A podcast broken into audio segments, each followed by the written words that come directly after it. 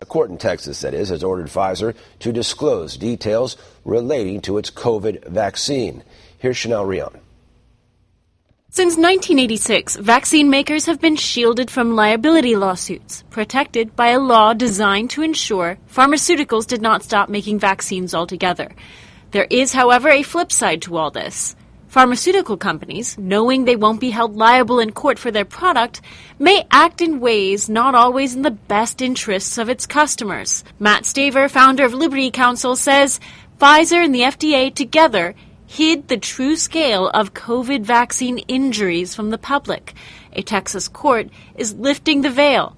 Pfizer and the FDA have a lot of explaining to do. They were getting so many adverse events reported to them from the Pfizer shot that they Pfizer had to hire additional employees and they reported this information to the FDA in February of 2021 that they had to hire at least 2,400 additional staff to be able to keep up with the volume of the adverse events that they were receiving. And again, this is only 10 weeks or less after they received the EUA authorization. So this was very early after it began to be available to the public. Is this a normal scale? Is there any way to tell how normal yeah, 2,400 people full time for adverse events is for a pharmaceutical company? That's very, very un- unusual, especially in that early phase of a rollout, to hire 2,400 full time people. And that was what they knew that they had to do as of February 28, 2021. Staver says these were oddly details the FDA and Pfizer claimed could not be released for 75 years. A Texas judge overruled this excuse and forced Pfizer to expedite the release of these details. There's a 38 page document from Pfizer to the FDA that includes nine pages of single spaced appendix and with just a word or two regarding each adverse serious condition and with no explanation of it, just the name of the disease or the serious injury. 1,291 uh, adverse serious injuries that Pfizer knew about within about a year of the release of the document. So that's the kind of volume that we're talking about. That's what they were getting, and the FDA knew about it. Thus, the reason why they had to hire so many extra full-time staff. Now, this 2,400 number, this was part of the redacted portion of the documents that were FOIA'd. This is this goes to the larger question of transparency when it comes to pharmaceutical companies, yeah. and especially when it comes to this COVID vaccine, because we've had now almost a billion dollars allocated to Congress to try and boost the public's confidence in these very vaccines. They continue to push both Pfizer, Moderna, and Johnson and Johnson, and the FDA and CDC the narrative of safe and effective. And anything that questions safety or efficacy, they want to censor. So much so that the media has been paid. Unfortunately, your media is not one of those. That's why you're reporting on this. But why are the other media silent? It's because they receive virtually a huge number of media, uh, lots and lots of money from the federal government, a billion dollars worth to only give positive stories about the COVID shots and suppress any negative stories so that they would overcome what they would call vaccine hesitancy. They want people to get the shot. Staver concludes the full story is only developing, with the Texas judge ordering for the FDA to release tens of thousands of additional pages by early summer. I think the watchdogs the CDC and the FDA have become the lapdogs of the pharmaceutical companies. And you can begin to see that over the history with respect to the committees and the people that make up those advisory committees and other committees within the FDA and CDC, they're dominated by people who have direct ties or recent ties with the pharmaceutical company. So instead of helping and being the watchdog and protecting the people, we should have known about this. Why? You have to ask yourself, did it take a court order to get this information out? Matt Staver, Liberty Counsel, thank you so much. Thank you. My pleasure.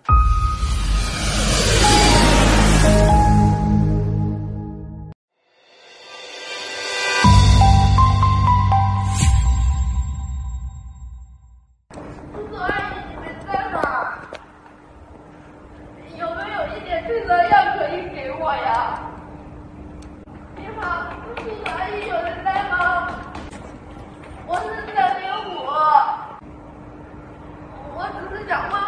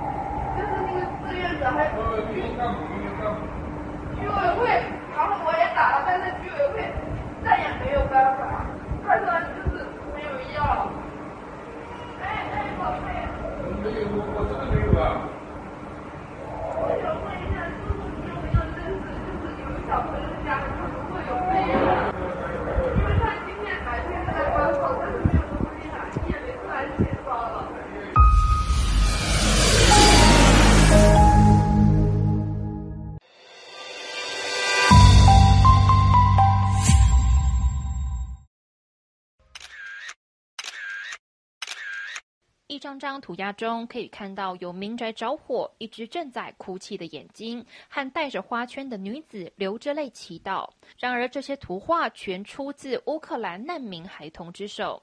这是三十五岁的阿美族人王瑞提十一号在脸书上分享，申请加入乌克兰志愿军未录取后，转而到紧邻乌克兰边境的波兰小镇米迪卡一处难民中心担任志工的所见所闻。他在脸书中也感叹说：“小女孩眼中景象画作，吓得他屏息凝神，因为这已经是他童年的回忆。”更无奈表示，国际职工也并非轻松，在难民营里的每天，收下乌克兰妇女们最多二十滴的眼泪，才能离开帐篷休息。天气冷冽的状况下，所有职工很久没能安稳睡上一晚。然而，在负三度帐篷内资源不足的状况下，难民只能睡在地板。不过，他没有因此而退缩，希望能为世界贡献一己之力。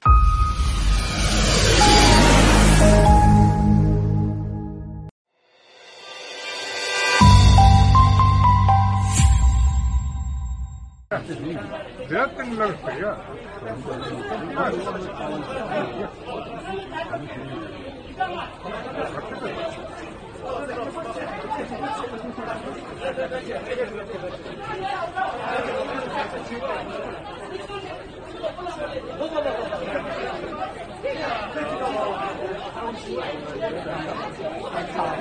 来解决疫情的，老百姓这个房产证为主，讲疫情为主，你怎么为老百姓服务？对不对？好不容易看到你们来了，我们现在现实情况要要反映上去，对不对？还有另外一个运来的菜你们都给贪污了，大家捞不着吃，对不对？现在有这种情况啊？哎，是啊。你阿姨你阿姨你阿姨找，来，啥你啊啥你啊？啥你个哥？家说是哪哥啊？我不啊。那那那那那不去啊？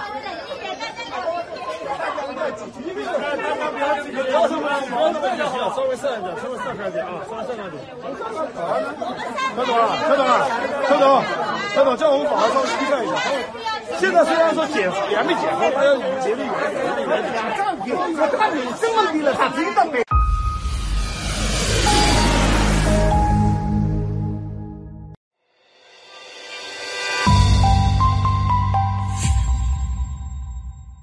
？Chinese government continues to commit genocide and crimes against humanity in Xinjiang against predominantly Muslim Uyghurs, among other minority groups. Blinken made this statement as part of a briefing marking the release of the newest edition of an annual report. It's called the Country Reports on Human Rights Practices. The State Department publishes it to cover human rights issues. It includes details on 198 countries across the world. Blinken asserts that there is a recession of democracy happening in the world and he said what the Chinese regime is doing is a key example of growing authoritarianism. That is what Blinken calls its mass campaign of repression and genocide against the Uyghurs. The report also described the CCP as an authoritarian state and it said religious and ethnic minorities are still being persecuted in mainland China and other territories that the regime occupies.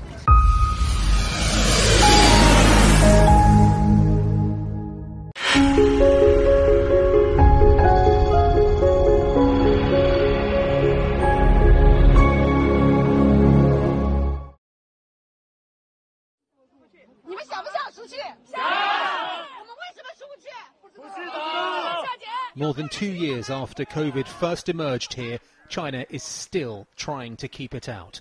And this is how it's doing it. Tens of thousands of people forced into government run quarantine. In one of China's most advanced cities, the conditions for some are awful.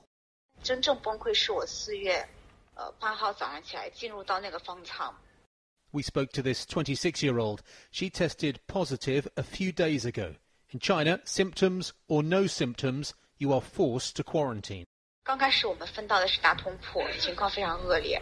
我和我室友找了半天，只能找到两个，就是那种行军床拼在一起，当做床板，一层也只有一个洗手台，呃，洗手厕所和洗手台，然后呃，整个环境非常脏乱差吧，然后很多人就是大通铺，就是并排睡在一起，那个情况看起来非常吓人。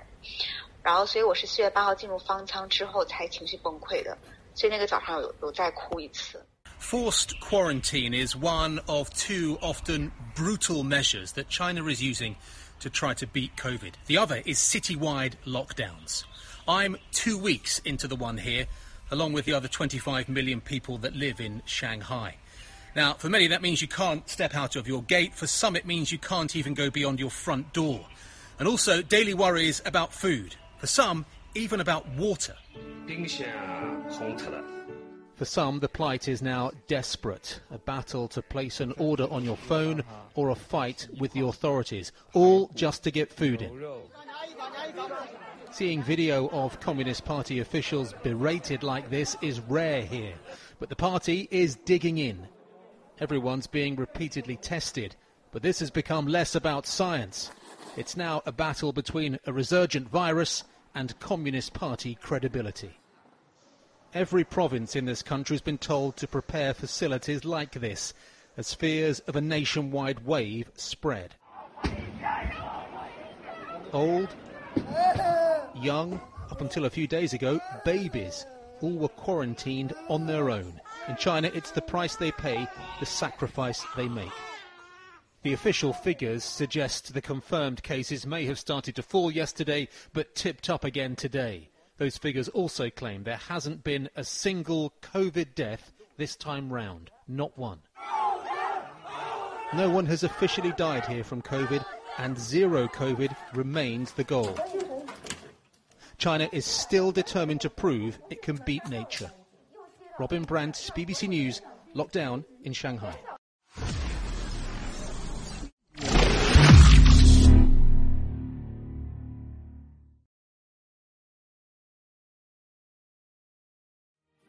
这个世界上你生存的真不是粮食，还真不是黄金，就是你提前预知灾难的能力和你处理灾难的准备，这才是爆料革命的核心。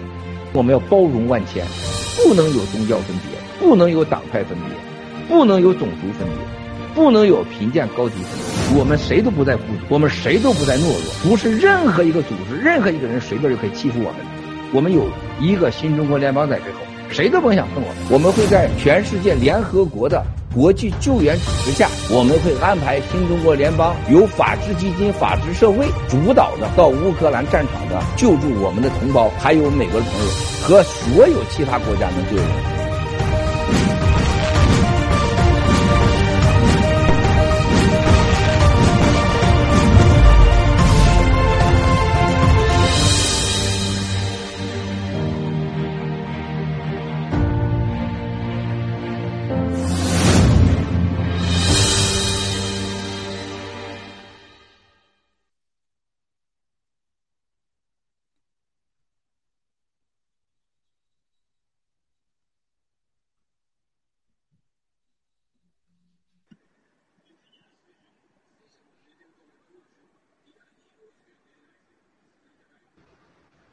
是没开麦吗？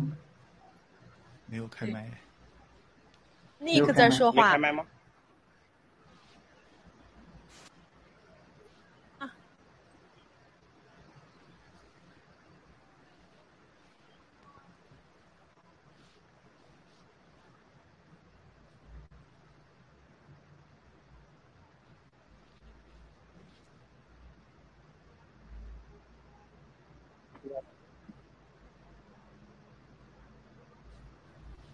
听到吗？还是没有声音。Text，哎，有了，有了，有了。哎，亲爱的战友们，不好意思，刚刚有一些小小的技术故障。那大家好啊，那欢迎大家来到今天周五的文贵大直播哈，我是今天的主持人 Text，好，非常有幸能够跟 Nick 大帅哥和 MC 文艺大美女，还有嗯，还有宁南大帅哥同心同框啊。今天跟大家一样，我也特别特别想念有七个在的文贵大直播哈。那希望。一个能够早日归来，注意身体。那开始之前，我们请三位啊嘉宾跟大家打声招呼。好啊，那我先来吧。这个谢谢大家啊，今天非常荣幸又来到了这个我们的文贵大直播，等七哥大直播啊，谢谢。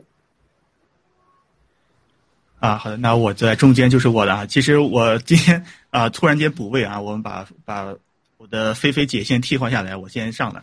那么非常开心，又跟大家一起同心同框，能在这里啊，给大家站一班岗啊！我是宁南啊，来自奥西农场，谢谢。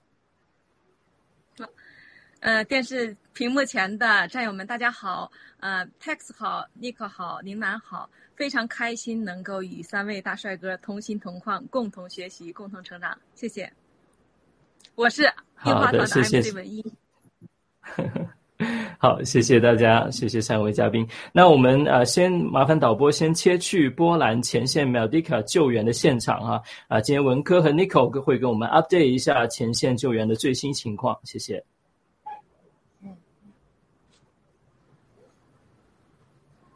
Hello，两位听得到吗？Hello，听到了，听到，你们好。哎，文科，你好，哎，辛苦了。你好，你好。那我们先把这个时间就交给你们两位了，然后给我们好的，谢谢大家最新的状况。好，谢谢。好的，谢谢谢谢战友们、全球的观众们，大家好。啊，今天呢是我们波兰的当地时间，差不多下午是三点多吧。然后我们这边呃，外面呢下着淅淅沥沥的春雨，大家知道春天快到了。然后波兰人民正在准备他们。连续放假四天的复活节，复活呃，复活节是啊，象征着一个神的一个重生啊，所以在欧洲呢，在波兰是一个很重大的节日。那么再过两天呢，就是呃犹太人的逾越节，就是 Passover。这个这个节日对所有的犹太人也是很重要的，因为这个象征着犹犹太民族经历了千年的奴役，重新获得了自由啊，所以的话呢，呃，我们的。呃，营队的领队文科呃先生的话呢，他已经得到这个我们当地的所有就是营地里面所有庆祝呃犹太呃犹太节的这个呃逾越节和这个复活节的这些人们，他们想啊问可不可以到法治基金和新中国联邦的大帐篷里面呢庆祝他们的节日？因为我们的帐篷呢，大家知道是米迪卡这个。规模最大、设施最好的，而且在这个下着雨的这个呃呃春天，大家都愿意到一个比较舒适的环境里边来。那么下面的话呢，我把话筒交给我们的领队文科，然后他给大家介绍一下最近我们营地的情况，然后呃再接下来我也会问他一些关于俄乌战争方面一些他的观察。好，谢谢文科。好的，谢谢呃屏幕前的各位主持人和战友们，以及啊所有的全世界的咱们的支持新中国联邦的所有的战友们啊。那么我们这一边新中国联邦坚守了一个多月啊，呃到现在已经快迎来了春天了，我们扛过了冬天。那么现在营地里面非常的有秩序啊。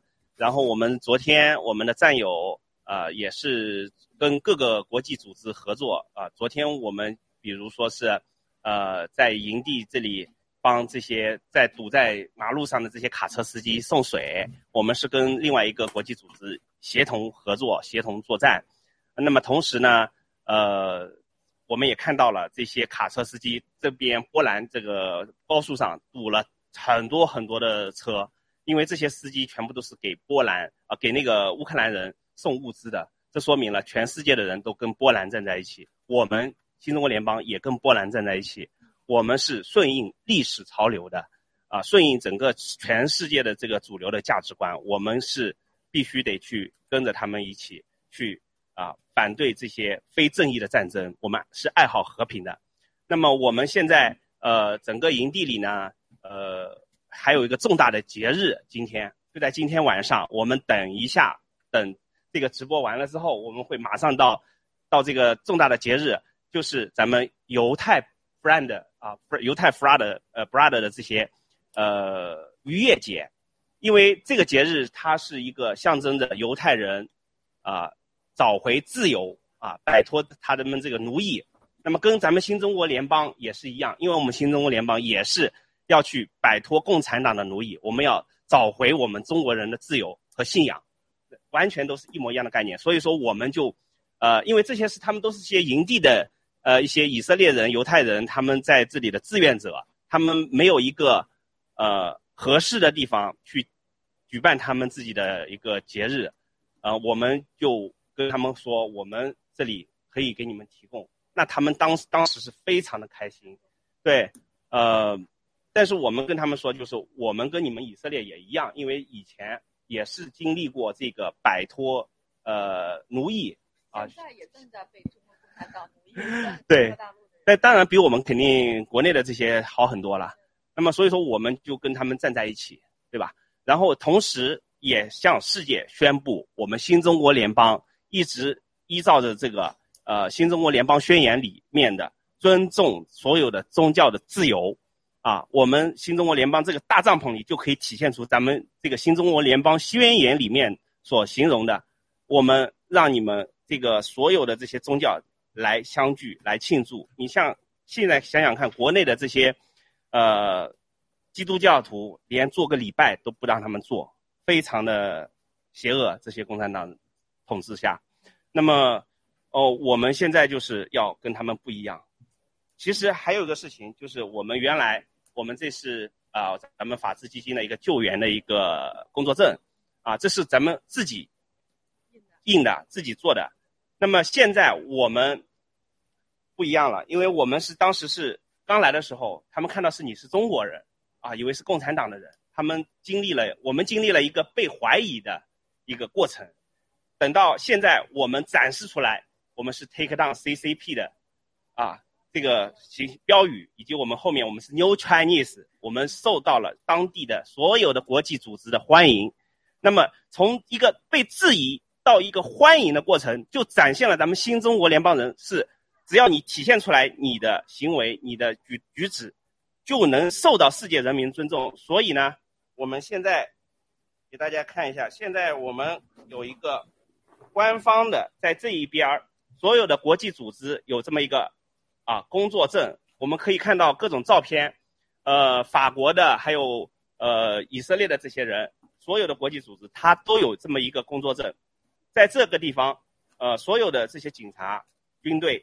啊，你没有这个工作证，你是他会抽查你，甚至会盘问你，你是来干什么的，对吧？甚至我们有这个工作证，我们可以在这个地方整个区域啊都是可以畅行无阻的啊。甚至呢，有些人啊跟我反馈，他就通过这个这个证明，这个工作证，他就是申请了这个波兰签证的延期。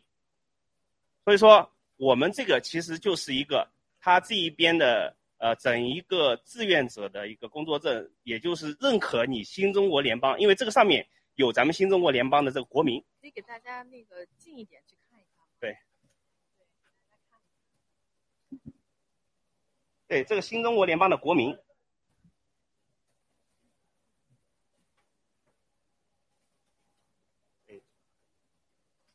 能看到吗？可能可能看不到，咱们在到时候盖车上也可以发啊。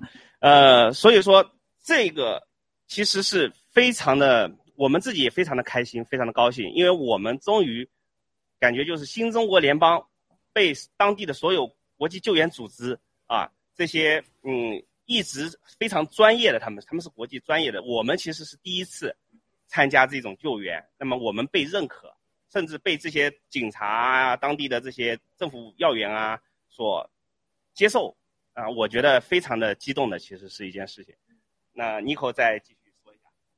啊，对，呃，就是呃，他们有一个这个网站叫做啊 Medica.org。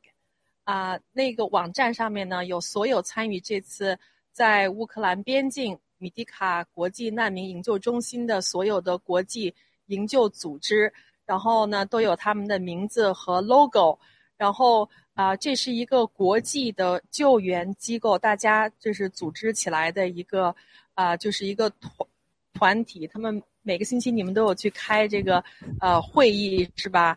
所以的话呢，我们这呃法治基金和新中国联邦，我们是第一次呃作为一个就是国际的一个呃这个救援的机构和所有全世界来自各地的啊救援的团体、国际的机构并肩的合作啊，所以的话呢，就是啊刚才文科这个战友他的这个牌子呢，就就是上面有写着我们新中国。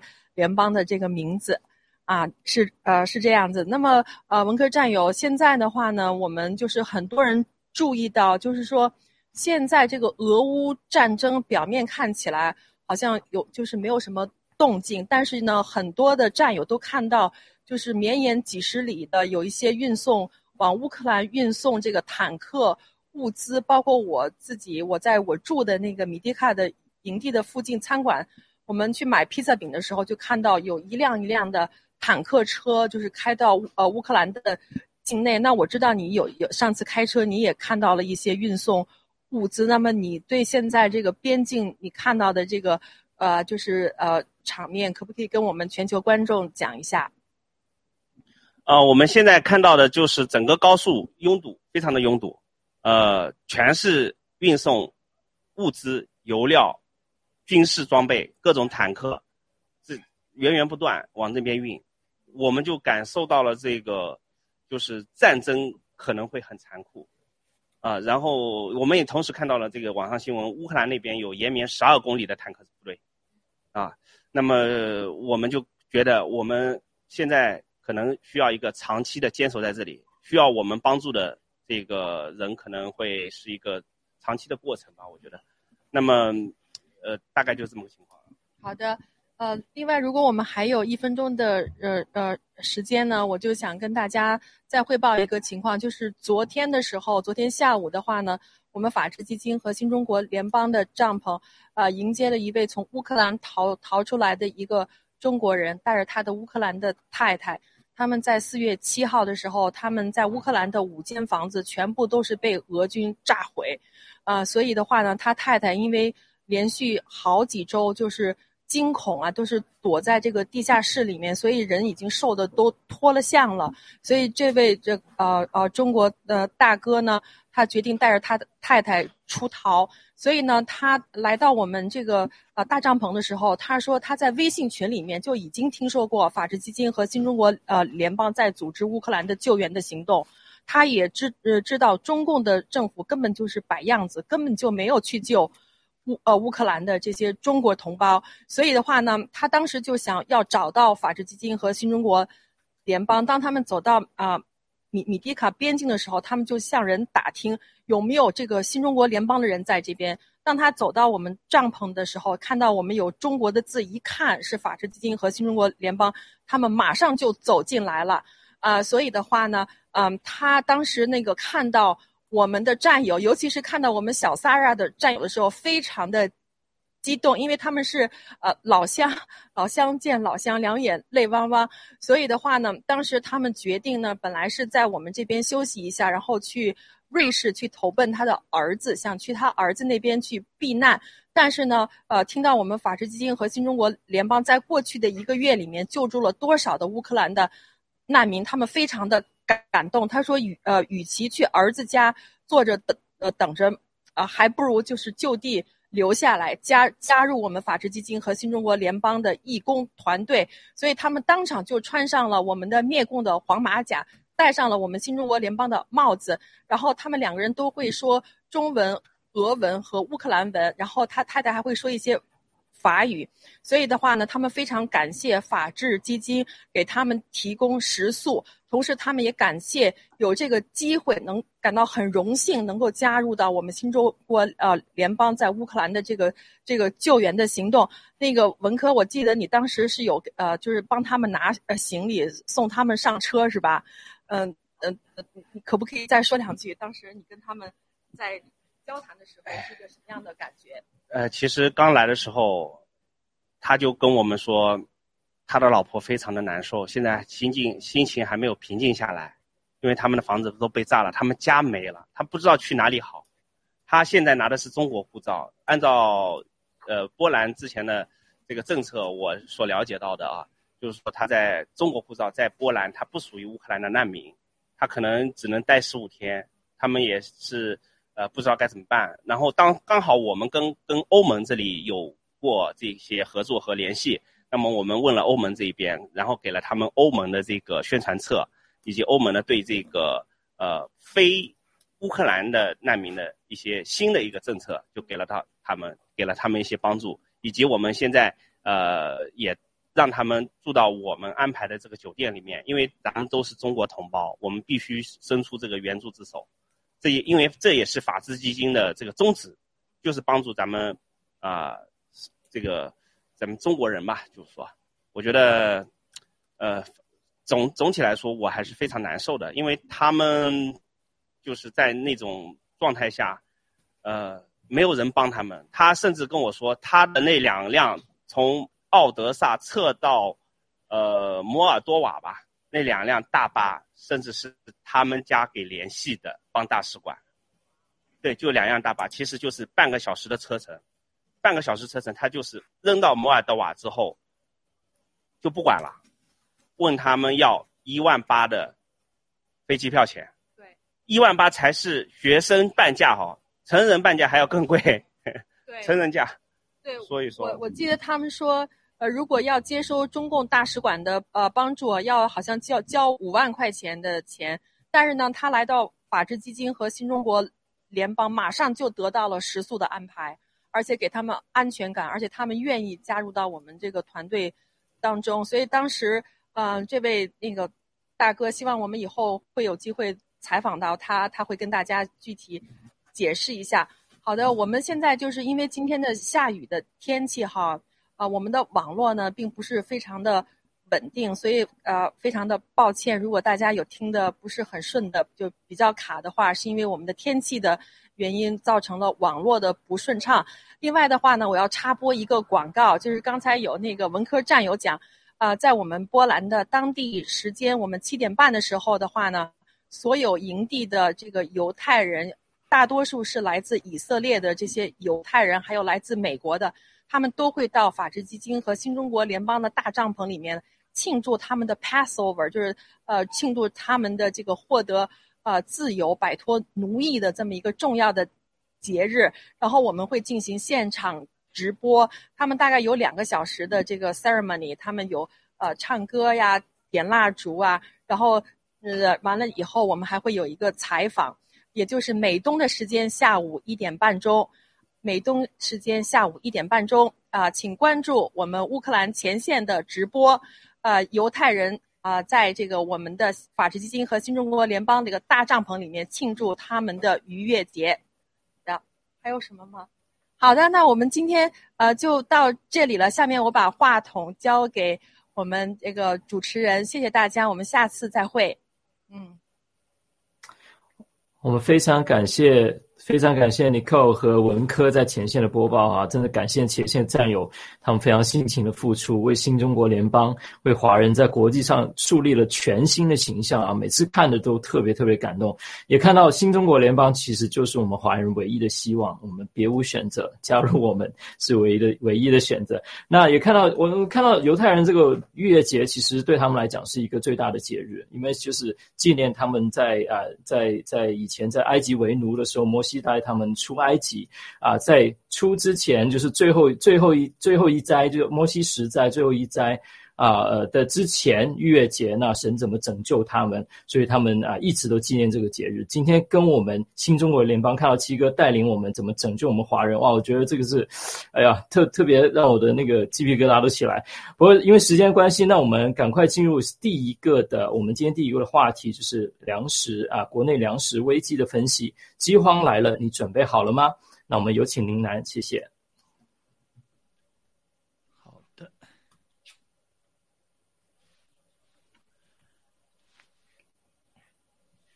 大饥荒又来了，你准备好了吗？感谢文案指导顽童，执笔人文人，依靠农民 Popular 书法沙漠之花，美工青山。中共粮食种植现状，根据中国农业部统计，二零二一年中国耕地面积约十六亿亩，这里面包括抛荒的、因污染无法种植的和地方政府造假的数据。中共国的主要粮食及水稻、小麦、玉米等亩产量。处于世界的平均水平，其中大豆及玉米不及美国的一半产量。二零二一年，中共国粮食总产量官方数据六点八三亿吨，但实际上不足五亿吨。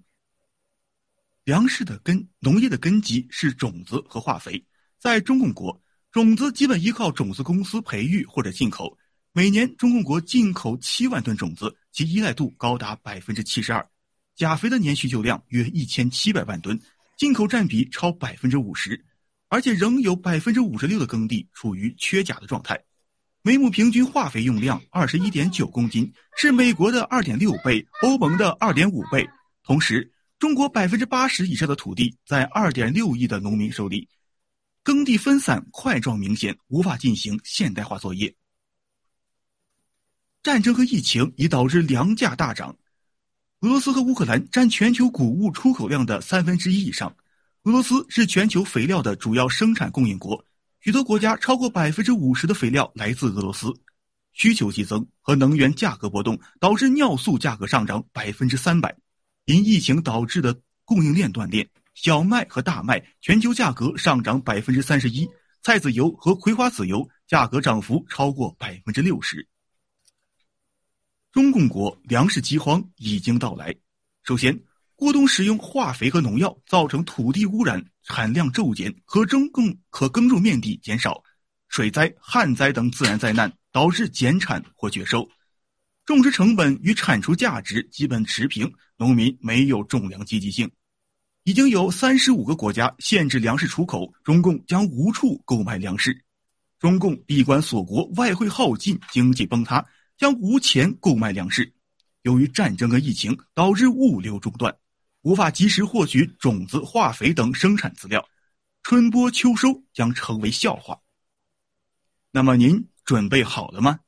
习近平推文推出文革二点零版，重回全国大一统计划经济时代。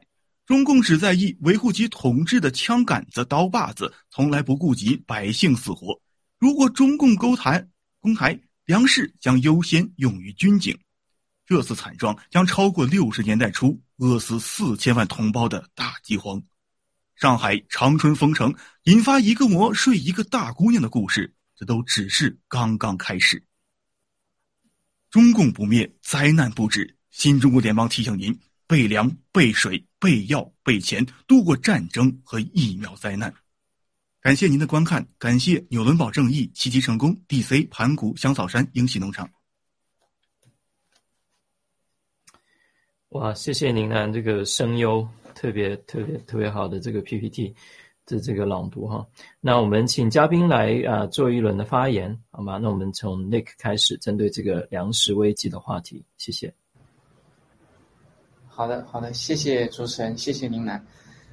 呃，怎么讲呢？就是我我现在最大的一个感受，就是从上海这一次的一个表现可以看到，嗯，就粮食它的危机，我觉得它可能体现在在我看来两个方面，一个就是它的一个呃储备，或者说是这个呃这个国家层面的这样的一个供应。那什么意思呢？就是说它自己的一个生产，还有从这个尤其是像中共国这样，它是啊一个粮食进口国。那么除了他自己生产的，还有就是从海外能进口得到的粮食。那这个算作是它的一个储备。那另外一方面就是这个粮食的一个配送，或者又叫物流，就是粮食最终从这个粮仓里面到达这个老百姓的手中，对吧？那么现在实际上中共来讲的话，它是面临两个问题啊，就是两这两方面都存在巨大的问题。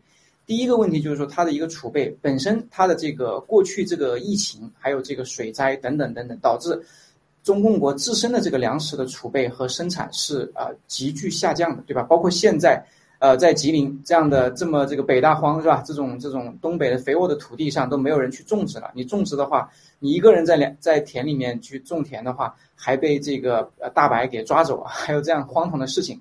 那么另一方面。呃，全球由由于这个战争，对吧？战争的这个影响，呃，和全球的疫情的影响，各国都在加强对粮食的管控。刚才这个 PPT 里面也讲到了，呃，这个应该是有三十几个，三十几个国家，呃，这个呃三十几个国家进行了粮食出口的限制，相较于几周之前增加了百分之二十五啊，也就是说几周之前还没有这么多国家，就可能不到三十五个。那几周，因为这个战争，几周之后已经又增加了百分之二十五，然后呃，这个各国就已经开始实施啊超过五十三项呃对粮食贸易相关的新的这个干预措施，而且未来呃可能啊只增不减。那么这个做法呢，就像相当于是跟啊十年前相比的话啊有一个这个类似的一个一个情况。那么当时的这个小麦价格就直接推高到涨幅是百分之三十。所以说，呃，接下来由这个从粮食供给侧供应这一块的话，就已经面临一个非常大的一个困境啊，尤其是像中共国全球围剿的一个状态，自身的这个外汇储备又急剧下滑，内国内的这个经济，呃，在全世界都在加息的一个状态下，都在面临一个通胀的问题情况下，中共国。啊，刚刚今天宣布在二十五号实施这个降准，哈，这个这个这个又释放更多的将近是五千三百亿人民币的这样的一个现金啊，增加这个现金流是非常非常恐怖的一个事情。那么这是储备这一端，另外一个这个从这个物流配送这一端，大家看到上海的这个情况是什么？是有粮有肉有饭，它到不到到不了老百姓的手中。今天在盖特上就看到，大家应该看到很多的视频，肉烂在大街上，对吧？就在这个小区门外啊，你到不了这个 这个老百姓的手里，饭就摆在那里，然后就腐烂变臭，到不了这些饿的已经就要上吊的、要跳楼的这些我们的同胞的手里面。这个我觉得很可能是接下来要老百姓要面临的一个呃更加这个这个这个急剧或者更加紧迫的一个问题。那么呃这个这个这个就老百姓，你可能都动不到。真正的这个中共的粮食储备，刚才 PPT 也讲，粮食储备都是留给谁的？都是留给这个军队啊、这个达官显贵啊等等等等这些人。但是在市面上的这些呃可以用的口粮，它都很可能因为政治的原因和这种荒唐的疫情控制的原因，甚至可以说是主动的中共这个有意的这种压力测试的这种原因，把大家封在家里面而得不到粮食的这种原因。呃，而因呃得不到这个粮食，然后就就就很可能就饿死了。所以说，我觉得这个一定是要引起全国老百姓的这些这些警觉。那么现在上海是这样的一个情况，其他省市各个地区的老百姓一定要引以为戒，呃，不要等到所谓的中共啊爹亲党亲啊这个爹亲娘亲的这个呃中共来拯救你，一定要自己救自己，多储备点粮食。今天有一个很好的例子，对吧？这个七哥也发了盖特。北京的老百姓某一个小区，他们是呃成批成批的购入那种大的这种顶开式的这种冰箱，或者说四开门的这种冰箱，啊，这样的话来储备更多的粮食，到关键的时候你至少手里有粮，对吧？心中不慌，来度过这个接下来可能要面临的一个危机，好吧？关于粮食危机这块，我先分享这么多，谢谢。好的，我们感谢 Nick 精彩的分享哈。那我们请林楠。哎，好的，其实我也是比较紧张啊，突然间啊，要跟大家一起分享 PPT 里面的内容。其实我们看到的还是那种啊，感觉就是太惨了，太惨了。尽管说我们有那么多的视频，有那么多的啊这种证据给大家看到他们在发生的这些事情，但是还是有人觉得这个新闻啊一直是只是别人只是别人别的城市。就像这种感觉，我们还是不管我们做了多少的这种宣传，不管做了揭露多少真相，但其实我们的家人，甚至说真的就是很亲的人，他们依然是没有受到这种所谓的集权的铁拳打在身上，还没有痛。我们现在只是希望这样的拳头呢，能够不要打到他。但是呢，我们也是知道，只有这样的拳头打到他的时候，他才能真正的明白。这也是我们啊感到悲哀的每一天呢，都是这个样子。但是呢，我们明白啊，必须做好一切的准备，一切更惨、更糟糕的惨难啊那种情况马上还会来的。谢谢。好，谢谢您南。那请文艺。好，呃，谢谢两位说的非常好哈。我们都知道，现在我们正处在一个我们这一辈子可能都没有想到过的这种战争加疫情瘟年代。而且现在呢，由于中共它释放出的病毒，已经让整个全世界各国的人民，可以说从病毒放出来的那一刻，一直到现在，已经持续了两年多了。这两年大家都失去了正常的生活，而且呢，在这个同时，我们都知道，由于这个疫苗的次生灾难，或者是当时疫情放出来的，已经杀死很多的人，死的死，伤的伤。而且呢，它还涉及到各个方面，当然也包括农业的各个行业都受到了巨大的打击，因为人力资源还有一些物流等等众多因素。而且我们现在都知道，大家呃已经是在春天的这个季节，那春耕是我们都已经习以为常的这么一个自然规律。那现在国内到处都是一个什么样的景象呢？都是处在隔离或者是被隔离。然后呢，运输已经基本上中断了。就在前一段时间，我在邮快递的时候都无法到达，现在已经到这种程度了。更何况现在已经没有多少人去务农，因为耕地也紧缺，而且人力也是在原来本身就缺少的前前提下呢，因为这个疫苗的次生灾难和恶意的封闭隔离，导致呢更没有人员。那接下来呢，我们又。碰到这个关于俄乌战争，它呢，我们都知道，乌克兰是整个这个世界的所谓的一个粮仓，有这个美誉的一个国家哈。那导致这个战争，让这个世界的粮仓可以说无法去去春耕。那再加上这两个国家，乌克兰和俄罗斯，它都是化肥的高产国，而且化肥的短缺呢，也会直接的影响到全世界的农业。所以，我觉得全世界的粮食短缺是必然的，所以大家一定要做好准备。一个是挨饿的准备，再一个就是一定要储备好你的所有的物资。再提醒大家一遍：水、粮，还有你的药和钱。好，谢谢主持人。好，谢谢文艺精彩的分享哈。对，确实是因为啊，呃，之前看到大外宣那个嗯呃环球那个 Global Times。还有还有另外一个是南华早报，他们都在说，一直在吹风，就是说，啊，中国粮食耕地都没有问题，主要是乌克兰那边的化肥来不了。那这个我当然是我们知道是假的，因为之前我就针对他这个我做了一些 research。那基本上从九十年代到二零一六年，他们啊有一个有一个机构做了一个学术的一个的研究啊，是是国外联合国外的机构。那基本上一些重要的产粮区，他们的耕地面积已经是减少了百分之三十到四十以上。那个已经是呃二零一六年了，快要六年前的事情了。所以说，那到现在来讲，基本上耕地是是不足够。然后另外一点，但他这个讲到化肥这个方面，它有一有一个啊是可呃是可取的，是什么呢？因为中中共国它实行很多公司，它实行是那种毁灭性种植，就是说它不管你整个生态是怎么样。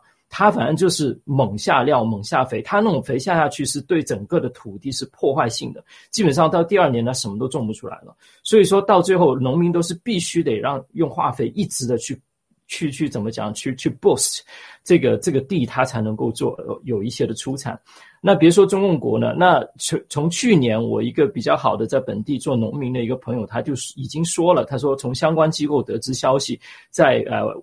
未来很呃，就是说，immediate future，他们就会遇到这个粮食的紧缺啊，跟整个粮食呃价格的大涨，那是去年的时间，所以全球范围内再加上中共国，那我相信有一些人还没有还觉得，哎，我还有粮食，我还能够买到，或者说还没有发现有任何的迹象，那其实真的不要有任何的侥幸心理。为什么呢？因为这种灾难出现的时候，一旦出现，它就回不去了。一旦断了，那就是断了。那呃，那你没有准备的人，可能就是嗯，因此啊，可能就啊，有一些不可挽回的一些的结果。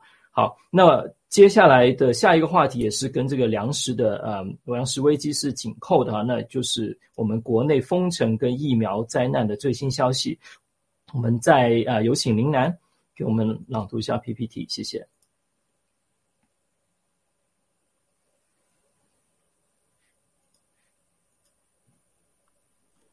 何以解忧，唯有灭共。感谢撰稿人童梅、丁丁、坐看云起时、书法沙漠之花、美工跟着北美教练。中共借疫情管控升级，下一个就是北京。四月十四日，中共通报疫情持续升温，北京、山西、青海、内蒙等二十六个省市自治区发现新增病例，但被严厉封锁两周的上海确诊病例却诡异的再创新高。四月十三日，山西太原全面封城。就在同一天，习近平表示，必须不能放松疫情控制与措施，必须坚持动态清零政策。而在饥饿与绝望中挣扎的上海，已经导致北京、广州等地掀起囤粮潮。文贵先生提醒，北京将是下一个上海，甚至会比上海还要惨得多。百姓哀鸿声四起。不计其数的绝望求救与悲剧在网络上疯传，因断粮而活活饿死，急诊无处求医而死，慢性病患者缺乏正常治疗而死亡，种种压力之下自杀乃至举家自杀，求救无门的民众在与官员的电话中绝望的问道：“这个国家怎么会这样？”中共暴政胜商鞅，上海技术禁令。称必严处抵制风控者。公安部门严查网络信息，民众因网络言论而遭拘捕，网络组群也被封停。上海政府强征百姓公寓为隔离点，民众反抗却被镇压。网传唐山、无锡等地借防疫管控为名，强令疫苗接种，多地高速公路被封闭，物流受阻。但中共即将攻台，请做好长期准备。文贵先生在四月十四日直播中再三警告，中共有可能五月攻台，墙内同胞要谨记，做好一到两年的规划，准备食物、水、常备、常用必备药品，准备适量现金，防止断水断电，要有一个能生存的地方，远离军事基地，加入农场，并与农场保持联系。百姓哀鸿声四起，中共暴政胜商鞅。荆轲欲让今何在？陈胜吴广魂归来。感谢您的观看，感谢奥喜香草山杨帆英气农场，谢谢。啊，谢谢林楠啊！没想到林楠还会作诗哈，呃，挺不错，挺不错。好，那我们还是请那先来。好，三票先生啊，好的，好的，太棒了。好的，好的，谢谢，谢谢。呃，呃，这个，嗯，现在的上海实际上就跟两年前的武汉是一样的，但是呢，呃，它的这个封城的这个原因啊，它依然是叫什么？是要这个清零，所谓动态清零。但是实际上，我们回过头来要去想一想，它的这个措施，它名义上是这样，但是真正来看的话，有没有这个必要？我们大家过去这两年，全球都处在疫情疫情之中，不不是说只有你上海才有这个新冠病毒，才有这个所谓的这个奥密克戎，对吧？全世界都是在这样的一个疫情中走过来的。那么有哪一个，对吧？这个这个这个国家像中共这样去啊这个封城，去这个这个把百姓们关在自己的家里，把自己的家变成了一个牢笼，把家变成了监狱。把每一个老百姓都变成了一个锁链锁链男锁链女，封在家里不能出门，没有的。你就包括你像我新新加坡这边，呃，人口密度这么大，这么高，对吧？应该是全世界排名靠前、人口密度靠前的这样的国家或者是城市，呃，这个每天的这个确诊案例也是非常非常的多。那么即使在这样的情况下，首先它的一个死亡率相对来讲非常非常低，可能只有不到百分之零点一还是零点二左右。呃，其次，它的一个这个也是封城，但是它所谓的 lockdown 或者说它这边叫 circuit breaker，或者说是叫 lockdown，对吧？它各种叫法。呃，都不可能像中共国所这个呃做出来的那样，就是说我们的生活是依旧的，只不过我们的方式做了改变，对吧？就是我们的生活方式改变，就可以说是我们这个不用去办公室上班啊，我们在家办公，然后我们去外面吃饭的话，有一段时间是都不可以，对吧？就外面的这种餐饮业都是不可以，你只能打包，那你还可以打包呢，对吧？那还有就是它不断的调整，有的时候呢你是可以呃三五个人一起吃饭，那最近啊情况越来越好的话，它变成是可以更多的人，有时候是呃这个好像是十个人可以聚聚在一起吃饭，然后这种集体的活动它有一个限制，以前是呃这个几十人，还是现在可能是几百人啊，具体的细节我没有太去关注，因为我本身是自己是自我这个封 封闭封锁在家里面啊，就是这这当然是我自己主愿主动的。然后我想出去，我就可以出去，对吧？我买菜的话，我可以在网上订购，是配送是没有任何问题的，对吧？所以说，从各个角度来讲啊，就是中共的这种封锁，它完全是一个没有必要的，我觉得是，这是第一个。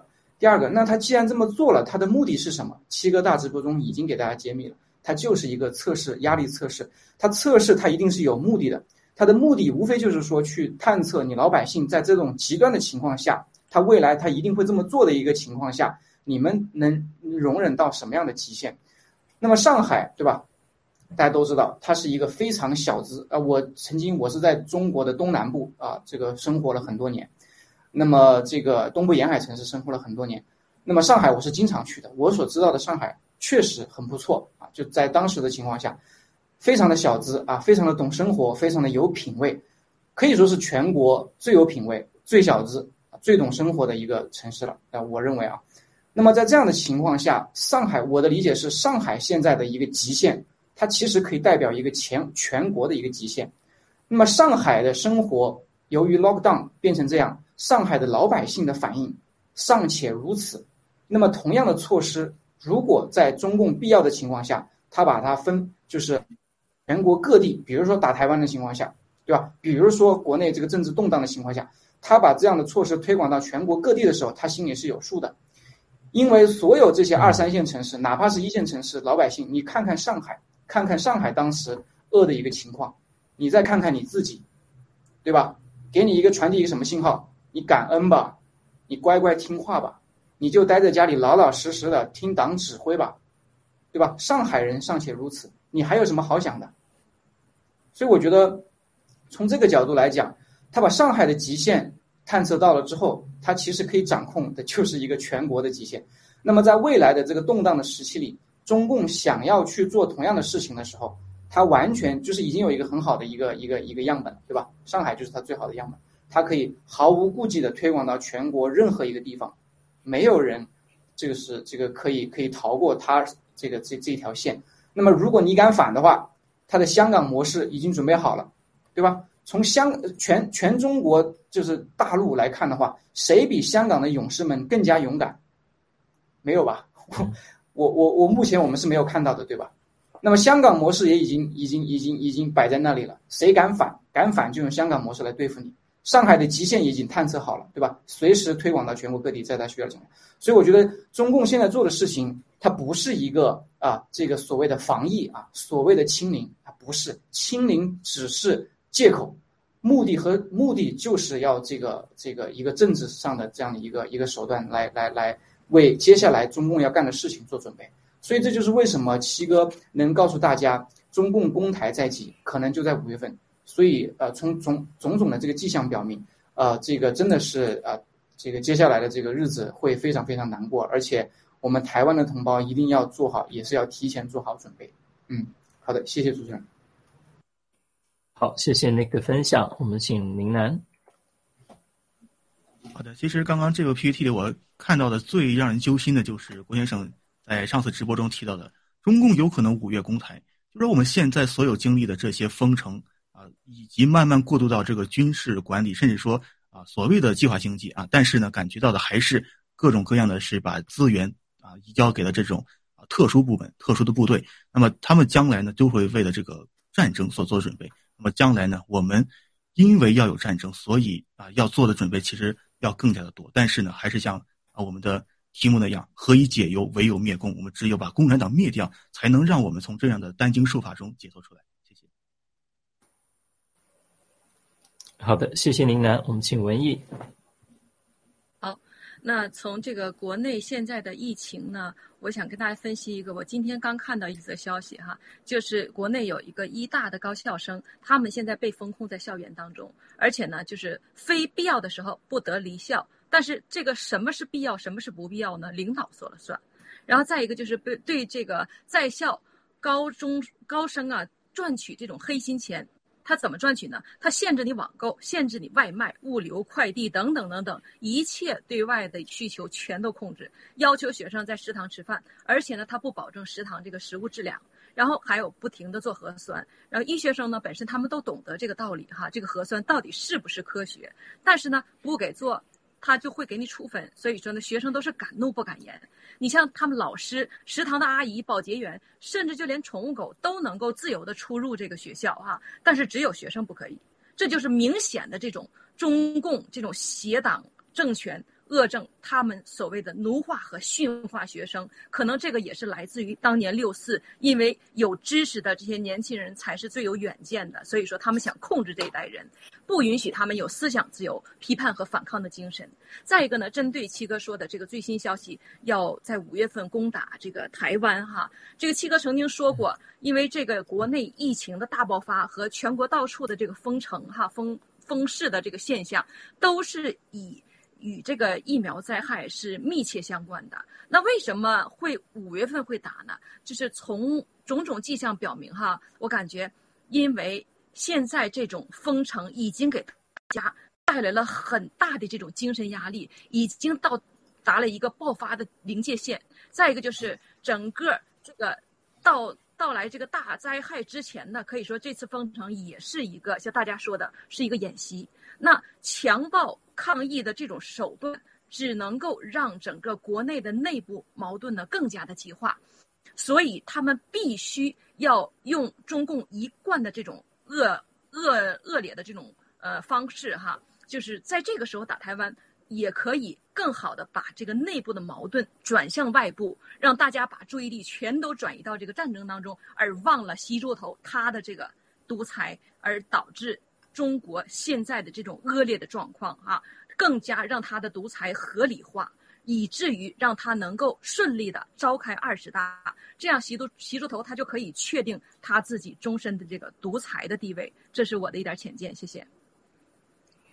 好的，谢谢三位精彩的分享。那确实从自身经验来看啊，因为中共它确实无论在生化实验和社会实验都是在人身上做的，所以他做了七十年，呃，甚至更长的时间，所以他对呃把控人呃跟各个方面人心的控制各方面实在是做到一个极致。那我我们自身经验就告诉我们，就基本上对于七哥的啊重要情报。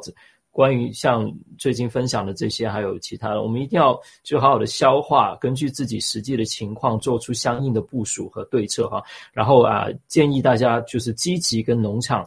啊，保持啊取得联系。如果啊大家还没有加入农场的话，请加入农场啊。然后啊，细则我们在平台上都能够找得到。加入一个农场，保持联系，然后啊，在能够的情况下，做出啊一些的应急的一些的预备。好，那我们这样进入下一个话题，稍微轻松一点，因为啊，我们看到好多我们新中国联邦人都是非常有福的，因为是五秒有币族哈，那就是关于我们洗币。啊，将会成为最早流行的数字法币。好，我们又再一次请林南声优为我们呃来朗读 C C 呃 P P T，谢谢。洗币将成为全世界最流行、最早的数字法币。感谢撰稿人 I love 战神文凡，美工长颈鹿书法沙漠之花。耶伦讲话要点与洗币的设计特征一一对应。美国财政部长耶伦四月七日讲话要点。负责任的创新，降低成本交易，保护百姓权益，防止金融危机对弱势群体的伤害。监管是针对风险和行为，不针对技术。美元在全球保持核心地位，但数字美元的发行需要几年。政府要与各界合作，共同促进负责任的创新，而洗币成为全世界最早的数字法币，则指日可待。在数字监管方面的最新信息，美国参议员 Simia Lamis 在强呃，他强调。数字货币在援助乌克兰中起到的作用，透露了美国参议院对稳定币与数字美元的看法。首先，美联储数字美元用于银行与央行之间，消费者使用私人发行的美元稳定币。同时呢，数字人民币将被美国政府视为犯罪货币。下面来看欧洲数字货币监管的最新信息。三月三十一日，欧洲议会通过法案。打击各种去中心化的加密货币和交易所。郭先生透露，币安由于一系列不合规的操作，将被美欧政府全球追杀。而洗币无论现在和未来，都是全球最稳定的数字货币。英国政府认可稳定币作为合法支付手段，正计划把英国打造成全球加密资产技术和投资的中心之一。美联储主席威廉姆先生近日表示，目前各国政府对加密是货。对加密货币的监管越来越严格，但对行业整体发展是好事。洗币、躺平币与新中国联邦的元宇宙，二零二一年 NFT 市场销售额达到二百一十亿美元。G 系列和喜马拉雅农场实际上已经形成了新中国联邦的元宇宙。洗币和躺平币既可以在虚拟世界中流通，也可以广泛的在各种实体商店中流通，而元宇宙。把分布在世界各地的新中国联邦公民带到了一个共同的虚拟世界中，一起学习、工作和成长，可以把所有 G 系列线下有形的部分都逐渐变成虚拟现实生活。在下面例子中，新中国联邦 NFT 和元宇宙这些图片所展示的歌曲、照片、场景，甚至直播，都可以成为 NFT 产品。随着新中国联邦国际影响力不断增加。这些以洗币计价的 NFT 将流行于全球，洗币将成为全世界最流行的数字法币。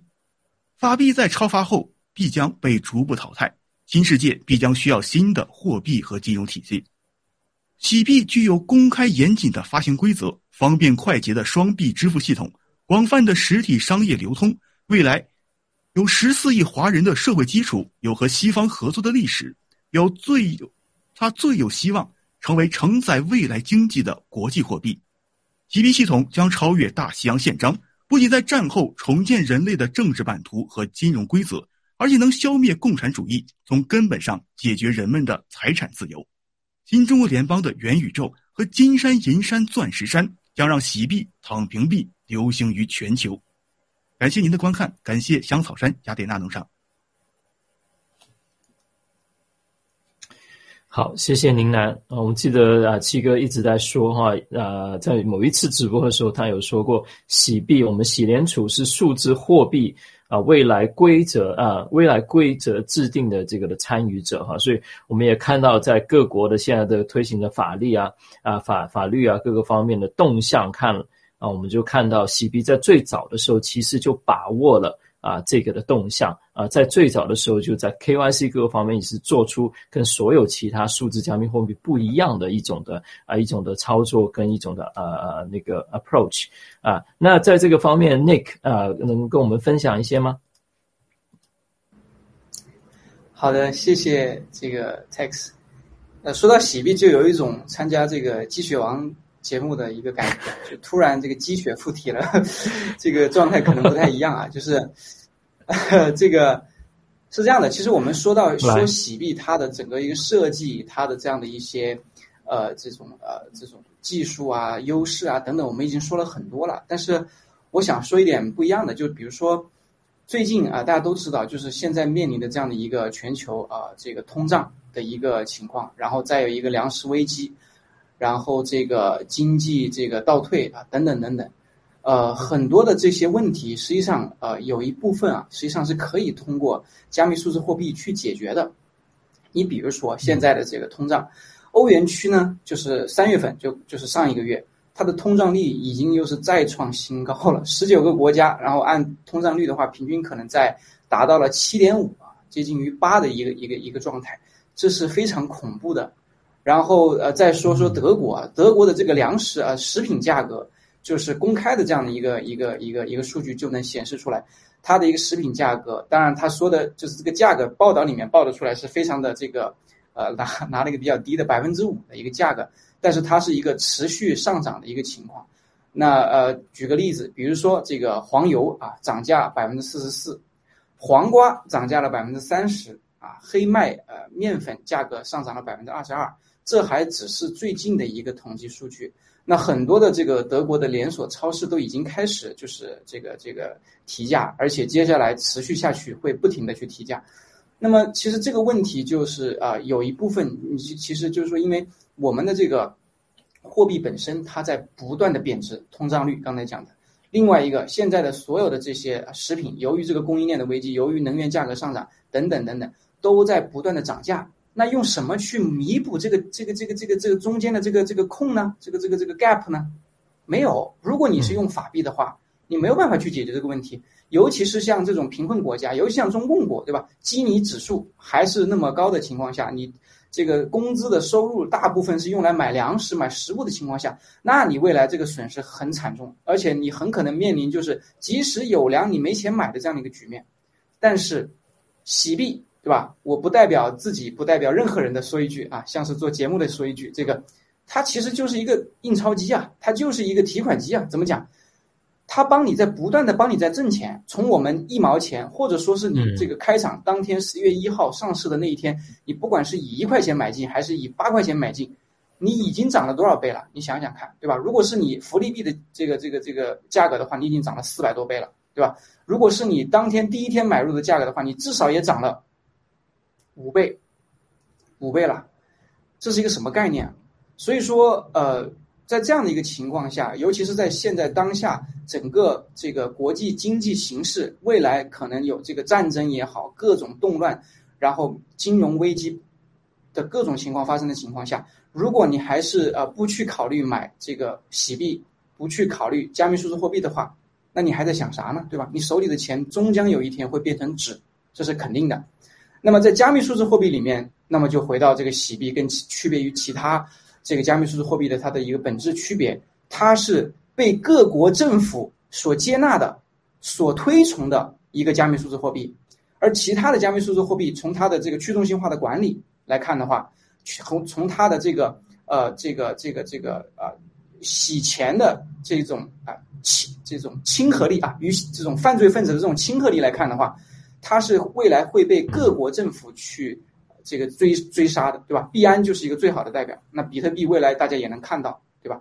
所以说，在一个没有原罪啊，从设计之初，从它的这个呃各方面来看，就洗币绝对是这个这个这个一统天下的这个领导者未来。所以说，呃，在加密数字货币里面，你要不去选洗币的话，那你又去选谁呢？所以说，我觉得。真的是我们已经这很多的这话都已经说烂了，所以我觉得就是说大家还是要真正的去去这个这个这个去落实。那么回到今天最近这个洗币的这样的一个这个这个情况，就是说曾经洗币跌了很多，那么它又上来了，为什么呢？因为现在大家短期内或者说是大家一个大量抛币的这个需求已经没有了，可能很多之前大家是为了这个投资，那么现在七哥已经爆料已经告诉大家了。一个是延期到年底，第二个这个很可能未来是可以用 HCN 啊，HCN 不是 HDO 直接投资的。那这样的情况下，大家在大量抛币卖币的这样的一个需求已经没有了。那么在这样的情况下，我们的作为战友啊，六亿币的拥有者，我们的对手盘就是机构，就是那些想低价这个抢筹码的那些有钱人，对吧？我们一定要这个拿好手中的币，不要跟随币价的波动而心动。因为币价的波动一定是这个我们的对手盘它造出来的，因为它让让你心慌，让你心动，完了你就低价抛币，完了他就收你的币，好吧？所以大家一定要拿好手里的币啊，静待春天的春风拂面。好，我就说这么多，谢谢。我 谢谢 Nick 啊，现在做的这个呃叫什么，非常生动了，已经讲这个方面的东西啊、确实啊，现在在墙内啊封城的情况下，都已经以物换物了。那接下来在特别是躺平币接下来要推出的时候，可能就会成为我们唯一的有效的啊、这个的货币，能够给我们换来啊、必要啊、需要的这些的资源跟跟那个啊。的的东西了。那传统的像产品像黄金啊，其实在这种在这种的时代里面，已经完全没有办法达达到保值的目的。你想一下，百分之八的通胀率吓死人了。你在这个情况下，很多企业它的净利润都没有把它年净利润都没有把没办法达到百分之八。在这样的经济的情况下，那其实这个兑水大家就可想而知。那呃，在这个方面，林楠，你有有有一些分享的补充的内容吗？其实啊、补充不敢谈，但是我今天在 PPT 得看到了一个非常新颖的观念，就是啊、我们新中国联邦的这个元宇宙已经建成了，而且是我们所有的战友跟各个农场之间啊、已经组成了这个全新的元宇宙，让我是真的是非常期待。我想听一下我们当啊、等着明天呢，听我们的三秒先生呢亲自跟大家解读一下这个 PPT 提到的这个概念是呃非常的新颖啊，希望大家啊、能够真的去了解一下我们所设计的这些巨大的版图以及。可能将来这个所谓的新的联邦制到底是一个什么样子啊？未来的世界会是一个什么样的状态？非常感谢啊，希望能够啊更多的学习，谢谢。好的，谢谢林楠。那 MC 文艺，好的，呃，洗币将成为最早最流行的数字法币，这个必然是一个趋势。为什么这么说呢？七哥曾经说过哈，说银行是最大的骗局。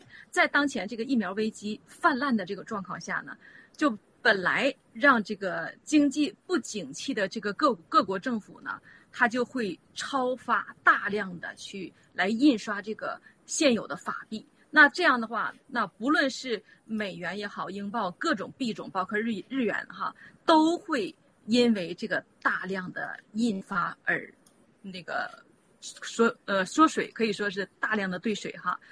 那当然，中共国的这个冥币呢，就更不在话下了。本身没有这些危机，都已经兑水量很大了，再加上现在这种疯狂的印刷，基本上是已经走到了尽头了，可以说是哈。而且七哥呢也曾经说过哈，多次说过，说这次这个俄乌的战争哈，对俄罗斯的这个 SWIFT 的制裁已经多次的提到。那原来我还不理解 SWIFT 到底是怎么一回事儿哈。现在呢，通过在这个爆料革命整个这个过程当中，我学习到了一些哈，了解到了这个如果说 SWIFT 制裁停止，那你整个这些呃国家呢，它就会把原有的这个所有的正常有序化进行的东西，整个全都给打乱，让它从进口、出口所有的东西都已经到了一个停滞的状态。那我们都知道，中共国它的物资本身的就短缺，很多的都依赖于大量的去进口，从美国也好，从世界各个国家。那如果说接下来按照现在这个发展来考虑的话，中共国只能够比俄罗斯受到的这种制裁要远远大得多得多得多。那在这种情况下，现在俄罗斯的这个卢布已经贬值到这种状态了，那中国接下来的中共的这个法币会是什么样子？这个大家都能够想到这个后果。所以说。呃，正是因为这个独裁国家，他们为了能够持续的保证现有的这个状态，他们呢就被迫的为了维持与少数的这些独裁国家能够正常的呃维持生计吧哈，这个贸易往来的话，它就会导致这些国家呢，他们会远离这个美国的支付系统，因为是被迫的远离，这样呢也会多多少少的就弱化了一个美元在这个整个这个。呃，货币系统的这个霸权地位，所以呢，这个全球进入数字货币的这个时代呢，已经是势不可挡的了。因为整个所有的币种都处在一个极具不安定的这种情况下呢，它肯定会寻求一个最保险的这种货币。所以呢，你随之而来，由于数字货币的诞生，尤其有我们的洗币的诞生，哈，它为什么说是呃已经就是是一个必然的趋势呢？因为整个这个呃稳定币呢，它是在这个数字货币当中唯一一个有稳定币，而且还有百分之二十的黄金储备。这个是完全的中心化的这种，所以呢，我就感觉哈，只有我们这个洗币才是双保险的，呃，这种唯一的一个数字化货币，因因此洗币必将成为最早的，也是最流行的数字法币。谢谢。非常感谢大家啊！我们洗币肯定就是我们财富的避风港哈。各位战友，我们最重要接下来的任务就是要好好的活下去，那积极的预备啊将要来临的这些的大风大浪。我们相信，我们团结在一块的话，大家必然能够顺利通过。也非常感谢七哥为我们创造了这个诺亚财富的诺亚方舟，帮助我们在经过大风大浪以后。还能够有更辉煌的一个新的篇章。我非常感谢三位的呃嘉宾今天参与我们的大直播，也谢谢战友啊，在呃与我们一同的同心同光在这个大直播当中。那我们期待七哥早日归回。那时间的关系，那我们今天的大直播就到此结束。谢谢大家，谢谢，谢谢大家，我们下期再见。谢谢，期待七哥回来。